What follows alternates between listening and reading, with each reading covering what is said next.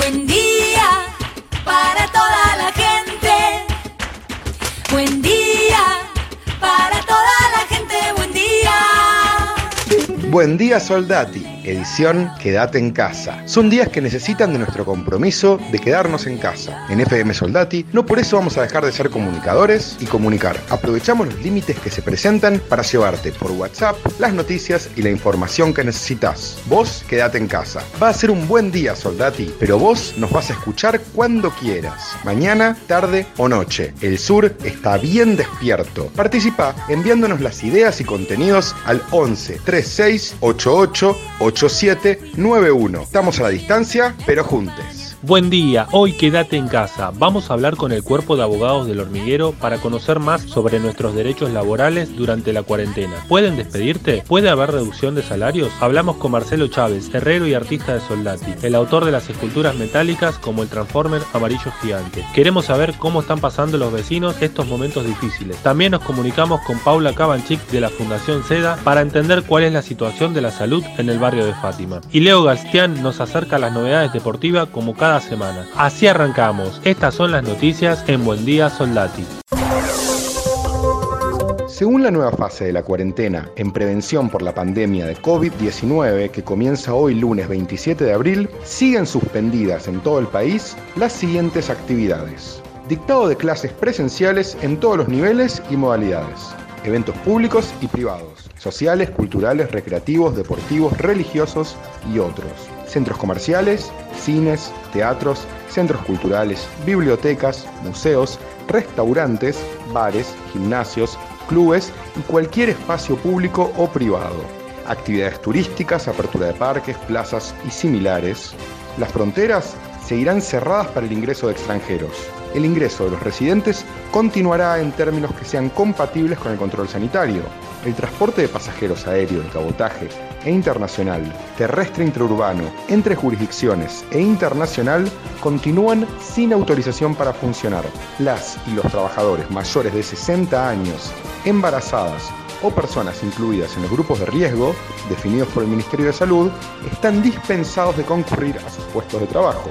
Todos los aglomerados urbanos de más de 500.000 habitantes en el país seguirán cumpliendo las medidas de aislamiento social, preventivo y obligatorio, como lo hicieron durante los últimos 15 días. La Administración Pública Nacional seguirá funcionando con las dotaciones mínimas establecidas. La ciudad, provincia de Buenos Aires, Córdoba y Santa Fe no autorizan aún las salidas recreativas. Se analizarán medidas en los próximos días con el fin de generar un espacio de recreación, pero aún no hay confirmaciones de qué modo será. Entre otras noticias, el valor de las propiedades inmobiliarias en todo el país bajará en los próximos meses por efecto de la pandemia de coronavirus y la caída de la demanda que comenzó el año pasado, de acuerdo con distintos especialistas consultados. Las líneas aéreas podrán reprogramar sus operaciones regulares y comenzar a comercializar sus servicios a partir del 1 de septiembre próximo, según la resolución emitida por la Administración Nacional de Aviación Civil, ANAC. La medida autoriza a las líneas aéreas que operan servicios de este transporte aéreo de pasajeros desde, hacia o dentro del territorio nacional a comercializar pasajes con fecha de inicio de operaciones a partir del 1 de septiembre del año 2020. El gobierno chino anunció que ya no quedan pacientes de coronavirus internados en hospitales en Wuhan, la ciudad donde nació el virus y la enfermedad que luego se extendió como pandemia en el mundo entero. Se cerró el agujero de la capa de ozono sobre el Ártico. El motivo de su desaparición no tiene nada que ver con la reducción de la contaminación que permitió el confinamiento a causa del coronavirus, sino más bien con una ola de calor.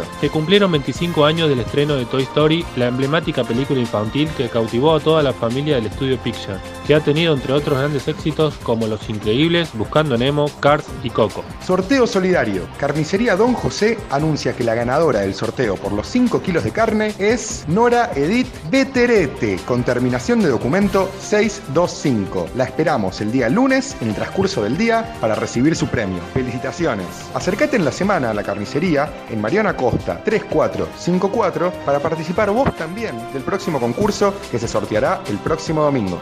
Cuando sienta el boom de mi corazón, no llames en la noche de pasión. Olvídate del broche del amor y déjate caer en la tentación.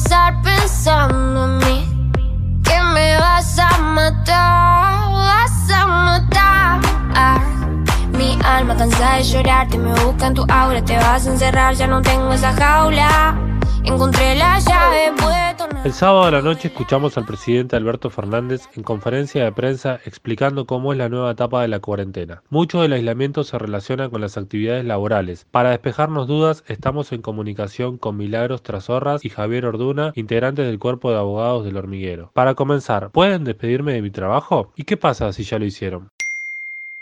No, no pueden despedirte. Desde el 31 de marzo hasta el 31 de mayo no pueden despedirte de tu trabajo sin justa causa, ni por falta o disminución de trabajo, ni por fuerza mayor. Esto lo establece el artículo 2 del DNU 329 del 2020. Pero si te despidieron antes del 31 de marzo, es válido el despido y te corresponde una doble indemnización. Esto lo establece el DNU 34 del 2019. Pero si el despido fue después del 31 de marzo y fue sin justa causa, el despido no es válido en este caso y te deben abonar los salarios tanto de abril como de mayo. Y para despedirte te deben notificar de nuevo del despido luego del 31 de marzo, si no, no estás despedido.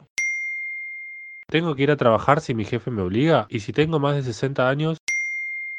No, no te pueden obligar a ir a trabajar hay un aislamiento social preventivo y obligatorio. Pero hay excepciones y si sos uno de los servicios esenciales, sí debes ir a trabajar. Si no estás exceptuado, tenés el deber de no ir a trabajar para poder cumplir con el aislamiento. Eh, y hubo una pregunta que me hicieron que era si estaba obligado a trabajar en forma remota desde mi casa. Eh, a ver, estás obligado a trabajar en tu casa siempre y cuando tu empleador haya puesto los medios a disposición para esto. Es decir, por ejemplo, si te dio un teléfono o una computadora, nada más. Y si tenés más de 60 años, si tenés más de 60 años, no tenés que ir a trabajar porque los mayores de 60 son considerados parte de la población de riesgo. Solo tienen que ir a trabajar quienes sean servicios esenciales y estén exceptuados, pero que no sean población de riesgo. Es decir, que tengan menos de 60, que no sean mujeres embarazadas, ni que tengan enfermedades respiratorias diabetes o enfermedades eh, que no sean inmunodeprimidas. ¿Pueden hacerme descuentos de mi salario? Sí, pueden pagarte menos de tu sueldo, pero solo si te suspendieron. Y la suspensión debe ser previamente notificada y contar con el consentimiento del trabajador. Es decir, que el trabajador no se oponga formalmente o debe haber un acuerdo sindical. Por ejemplo, la Unión Obrera Metalúrgica acordó un descuento de un 30% del salario para dicho gremio. Es decir, que le deben pagar a los trabajadores el 70% del sueldo. El empleador debe suspender primero al personal que tenga menos antigüedad, es decir, que esté trabajando hace menos tiempo y al personal que tenga menos carga de familia. Si el empleador no cumple con este protocolo, el trabajador se puede oponer y no, y no consentir la suspensión. Es decir, que si te suspendieron, pero hay un compañero tuyo que cuenta con menos antigüedad que vos, es decir, que está trabajando hace menos tiempo que vos y no tiene familia, corresponde que lo suspendan a él y no a vos, por lo cual te podés oponer y esa subvención no es válida y te deben pagar el 100% de tu sueldo. Ahora, ¿quiénes pueden suspender a sus trabajadores? Solo los empleadores que se vieron gravemente afectados por la pandemia en su producción, ventas y o facturación. También es importante aclarar que la notificación de la suspensión debe ser hecha por escrito y debe tener la razón de la suspensión, el plazo y el monto del descuento. Si estás haciendo home office, no pueden descontarte nada, es decir, que las suspensiones no se aplican para quienes estén trabajando de forma remota. ¿Cómo se resuelve la porción del salario que es por presentismo? Sí se paga. Si estás trabajando de tu casa, te deben pagar el presentismo. Ahora bien, si no estás pudiendo trabajar de forma remota o desde tu casa, no corresponde que te paguen el presentismo. Si surgen otras cuestiones, somos abogados. Eh, el teléfono es 11 67 67 20 33. si tienen alguna duda, alguna pregunta laboral o penal, como también violencia intrafamiliar, el número es 11 67 67 2033. Esa fue una comunicación de FM Soldati con Milagros Trasorras y Javier Ordunas, integrantes del Cuerpo de Abogados del Hormiguero.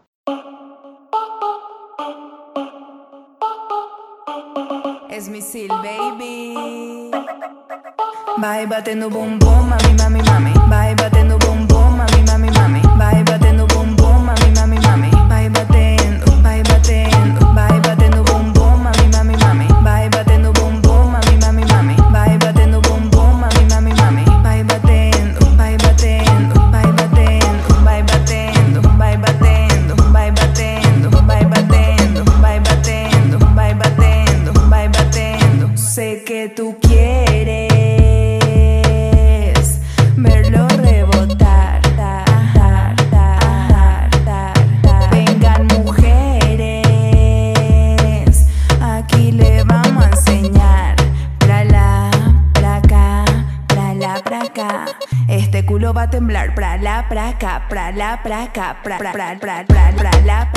Estamos en comunicación con un vecino de Soldati que comparte la esquina de Laguna y Ordóñez con FM Soldati. Estamos hablando con Marcelo Chávez, el autor de las esculturas metálicas que todos conocemos. La que más me gusta, el Transformer amarillo gigante. Queremos saber cómo están pasando los vecinos estos momentos difíciles. Buenas, Marcelo, contanos, ¿cómo viste afectado tu trabajo de herrería con la cuarentena? ¿Encontraste una manera distinta de comunicarte con clientes?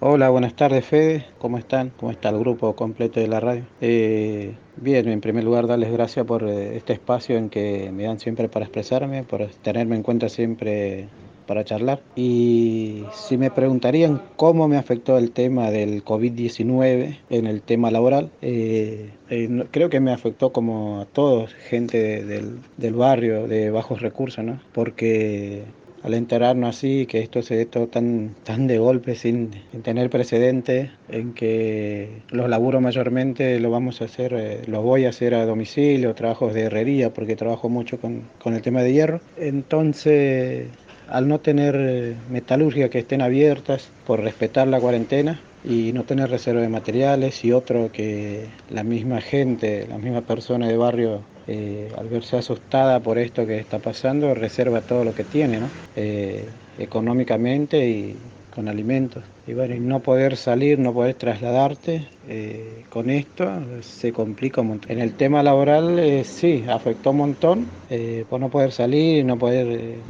ir a trabajar con esto, no tener ingresos ¿no? para la familia. Después nada, esto es ponerse en la cabeza en que es un nuevo comienzo, ¿no? De cada fin de esto que te, te frena de golpe así es frenarse y volver a pensar. A mí me afectó, vamos a decir, el 80% laboralmente de esto del COVID-19. Como vecino, ¿cómo ves que se está organizando el barrio ante la cuarentena?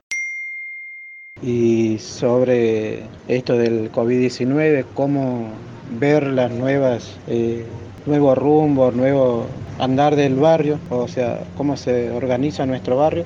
Eh, fue un cambio rotundo, ¿no? Porque se ve que la gente arranca o sale los primeros días, bueno, hacer su abastecimiento eh, a las 8 hasta las 10 de la mañana, ponele en algún lugar. Otros directamente salían de 10 a, a 11 y media de la mañana a comprar. Ese, era como grupos que salían a la mañana y a la tarde vos veías otra clase de gente que sale a comprar de, de- de- para proveer de mercadería, de alimentos o los que van a los comedores a retirar, que por suerte eh, la mayoría de las organizaciones de comedor y de que ayudan a la gente se, pues se fue dando muy rápido, la verdad, muy rápido. Eh, la mayoría están atentos y se va involucrando entre ollas populares, eh, comedores, meriendas, eh, viandas en el barrio, ¿no? en lo que veo de barrio. Entonces la gente sale a ese horario que se da. Eh, muy temprano, pocos a buscar la leche y el pan para el desayuno de los chicos y cerca de las 10, 10 y media otra vez se vuelven a salir para el almuerzo y en algunos merenderos tipo tarde, y bueno, después ya de las seis y media de la tarde ya no ves a nadie en la calle. Está todo muy resguardado. Eh, dentro de todo, acá en la Villa 3 en Fátima se respeta, creo que un montón, creo que un montón, aunque queda mucho por, por arreglar, ¿no? Sos herrero y también sos artista. ¿El aislamiento te llevó a estar más creativo? Bueno, y esto de, de ser herrero y aparte de tener el gran don de ser artesano, sí afecta, pero siempre uno tiene que ir buscando la solución porque problemas hay un montón. Así que eh, para volver a empezar, lo que se me ocurrió es eh, de acá en el barrio eh, salir en un horario específico con barbijos y todo, cuidándome con guantes, hacer eh, volantes a mano, más la tarjeta que tenía y pasar de puerta a puerta para que el vecino o gente, esto siempre a un kilómetro de mi casa, más porque si me afectó laburando en el barrio y afuera ni hablar, no puedo salir. Entonces se me ocurrió hacer volantes a mano con mis tarjetas eh, para que se comuniquen vía WhatsApp o, por el Instagram o por el Facebook. Entonces ven, mayormente en el barrio son trabajos de las rejas que hago, todo lo que es reparación de herrería. Entonces ahí sí puedo ir a domicilio. Y si no, algunos siempre traen trabajos en mi casa. Y desde ahí empezó a surgir otra vez algunas que otras cositas. Y como artesano, bueno, manejo mucho por, por la página, por el Instagram, más que nada. Y bueno, y a, a volver a contactar con clientes y armar eh, videos y demostrar lo que se sabe eh, entre el proyecto y eso. Pero es volver a nacer, ¿viste? O sea, no, no, no, te, no te tira tan, no me tira tan abajo, me ayuda un montón. Lo que sí, bueno, hacer todo nuevas cosas, ver cómo el tema de traslado de, de trabajo, ¿no? Para llegar al cliente. Yo creo que eso es lo mejor. Tarjeta, volante y bueno, videos por, por Instagram. Vos trabajás mucho con materiales recuperados para hacer tus esculturas. ¿Podrías elegir algún elemento que te ayude a darle forma al coronavirus o al aislamiento? Y en el tema de aislamiento, para mí, eh, para mí, para mi familia, a mí me, ayuda un montón porque yo siempre soy de estar eh, muy temprano en mi taller. Eh, me levanto muy temprano, tipo seis y media.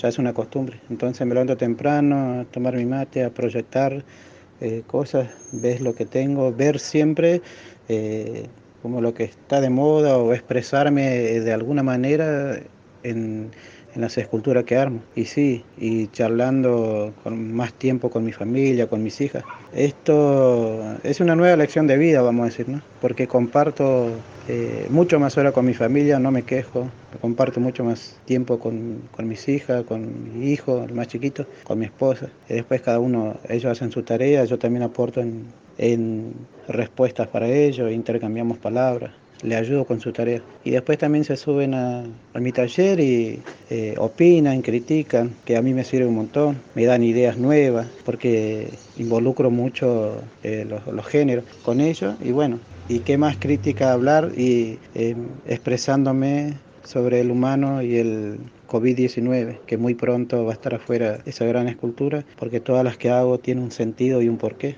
así que se está representando en eso. O sea, nos, con toda mi familia nos inspiramos en eso en poder eso. Entonces temprano salgo a reciclar todo lo que puedo, ¿no? Y me voy expresando en eso, en ese, en este tiempo que estamos pasando. Nos vemos muy representados. Y sí, me sirvió un montón. Tenemos mucho más diálogo y abrimos mucho más la mente. Ese fue Marcelo Chávez, el herrero artesano, autor de las esculturas metálicas de Laguna y Ordóñez, contándonos cómo están pasando los vecinos de Soldati estos momentos difíciles.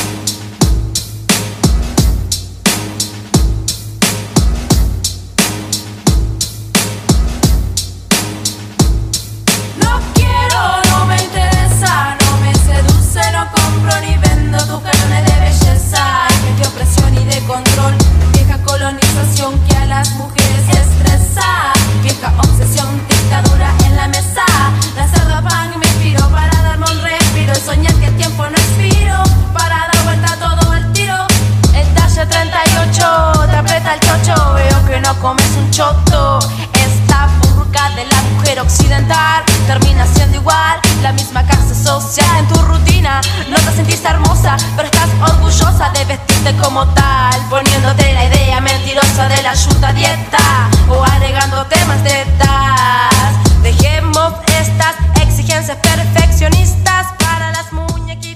En tiempos donde la salud se convirtió en la principal preocupación a nivel mundial, hablamos con Paula Cabanchik de la Casa de Asistencia y Acompañamiento Comunitario en Barrio Fátima. La Fundación SEDA entiende la salud, educación, derechos humanos y ambiente como una problemática integral y trabaja en distintos territorios populares con la estrategia de la promoción y prevención de la salud. Contanos, Paula, ¿cómo está la situación sanitaria en el barrio?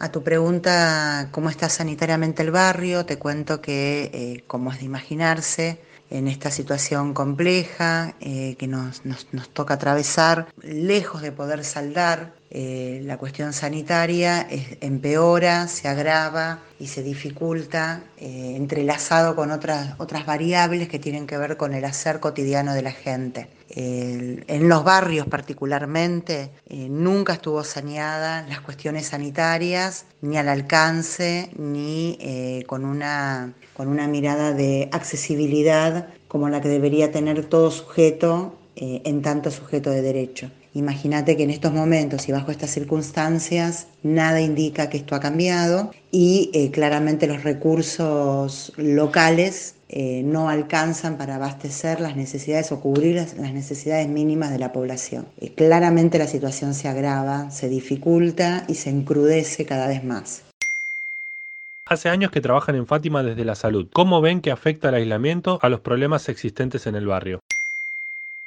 Aún así, eh, es importante entender que este esfuerzo que estamos haciendo todos es lo mejor que podemos hacer frente a lo que estamos viviendo como contingencia sanitaria. Eh, es muy doloroso, es crudo, recrudece las relaciones sociales y vinculares, pero entendemos que no hay otra alternativa u otra salida a, a esto que estamos transitando todos. El barrio se ve significativamente más afectado, sin embargo, y repito, aún así, el esfuerzo que estamos haciendo todos está dando los resultados esperados y está, dando resultado como estrategia. En ese sentido, a mí lo que me queda como, como saldo es eh, rescatar la solidaridad de las organizaciones y de un barrio organizado en función de, estas necesidades que, se encuentran insatisfechas, que ha sabido organizarse, ha sabido dar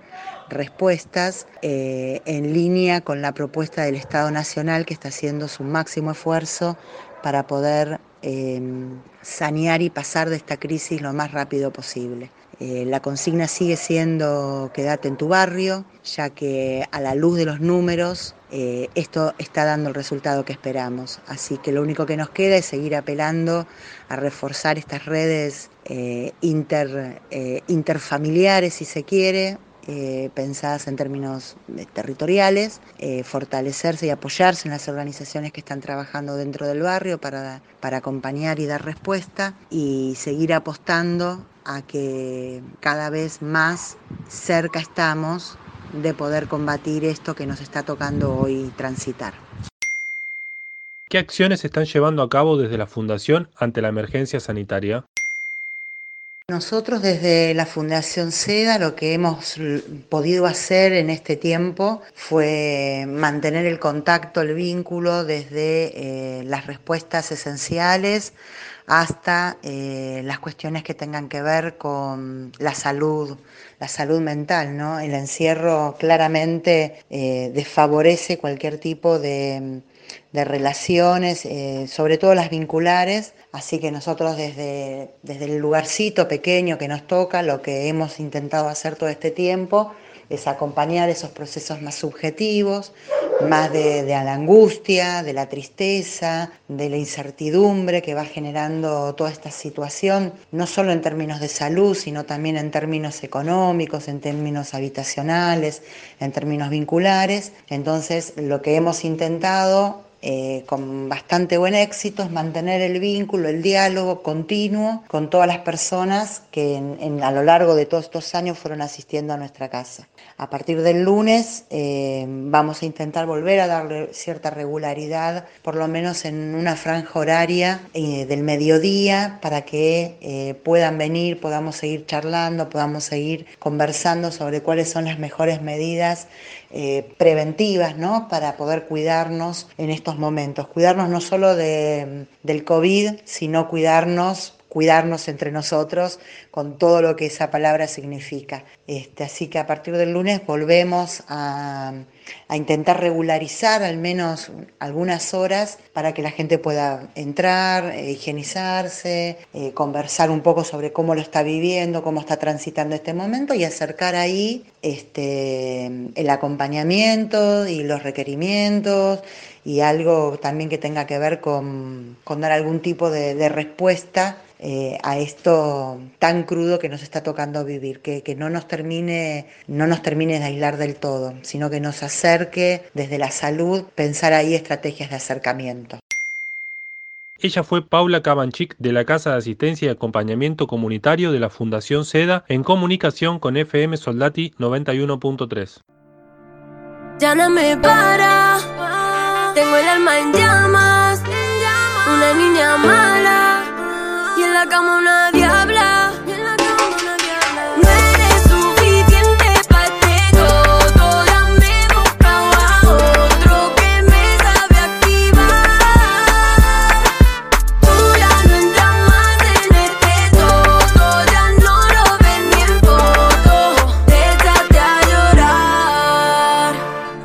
No vas a estar nunca más dentro de tú lo sabes. Soy como la droga, no puedo resistir. Una vez me prueba ya no sale. Roza mi cuerpo, papi, creo que te moja. papá en dulces maldades. Aunque tú lo veas, no vas a probar. Adicto a mi saliva y como sabe. Mira lo que tú te has perdido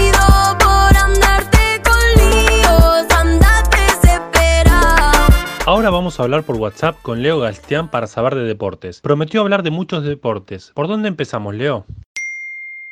Buen día Soldati, buen día Fede. Tenemos una noticia muy importante para arrancar la columna de deportes y va a ser sobre la AFA, el día martes va a haber una reunión virtual comandada por el Chiqui Tapia y el Comité Ejecutivo de la AFA, donde está casi seguro que van a determinar como finalizada la Copa de la Superliga, que termine el año sin descensos, por lo menos hasta 2022, y con dos ascensos de la Primera Nacional en mediados de marzo. Faltaría que determine algunos detalles, por ejemplo, qué va a pasar con los promedios, qué va a pasar con los cupos internacionales de las copas, que dejaría la Copa de Argentina y la Copa de la Superliga. Y por último, ¿qué pasará con los sueldos de los jugadores? Aquellos jugadores que vencen en diciembre los contratos y todavía no pueden renovar y los clubes no saben con determinación qué hacer. Todo esto y más, el martes ya va a estar todo aclarado, todo confirmado y vamos a saber de cara adelante qué va a pasar con la Copa de la Superliga y cómo sigue el fútbol. En otras noticias, se jugó la final de Argentina contra Brasil de los eSports, que es el FIFA 20, es un juego virtual de fútbol en la cual los países son representados por dos jugadores. En caso de Argentina,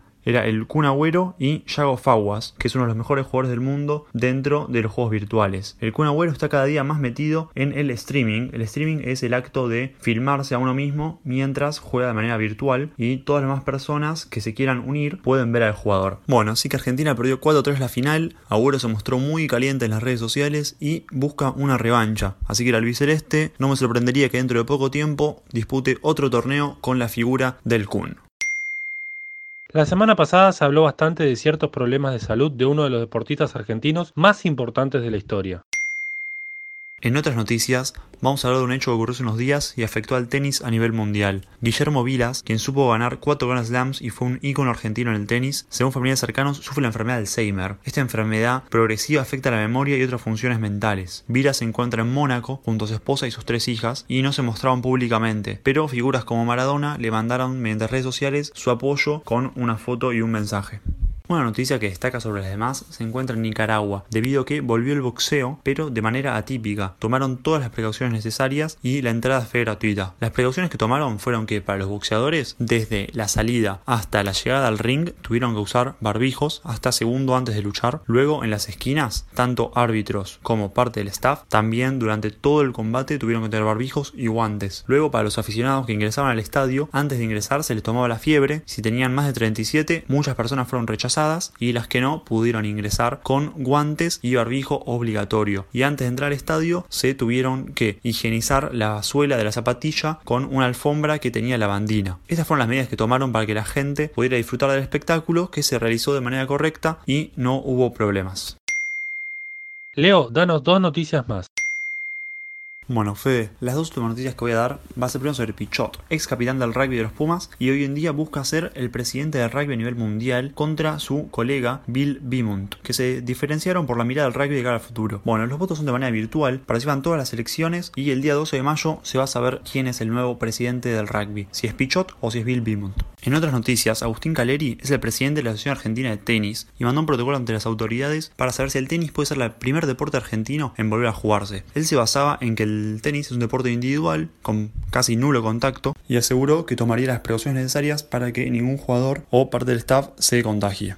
Estas fueron las noticias por parte de Deportes. Ese fue Leo Garcián acercándonos la columna deportiva con las novedades de la semana para FM Soldati 91.3. Nunca quise tanto a nadie como vos, por eso es que empiezo a dudar. Eso fue Buen Día Soldati, edición Quédate en casa en FM Soldati. Participa enviándonos las ideas y contenidos al 11 36 88 8791. Estamos a la distancia, pero juntes. me equivoco, algo tendremos que ver. Somos indios latinos con guitarra eléctrica, comunicados a través de internet. Para odiar hay que querer, para destruir hay que hacer. Y estoy orgulloso de quererte romper la cabeza contra la pared. Y por todas esas cosas que tenemos en común,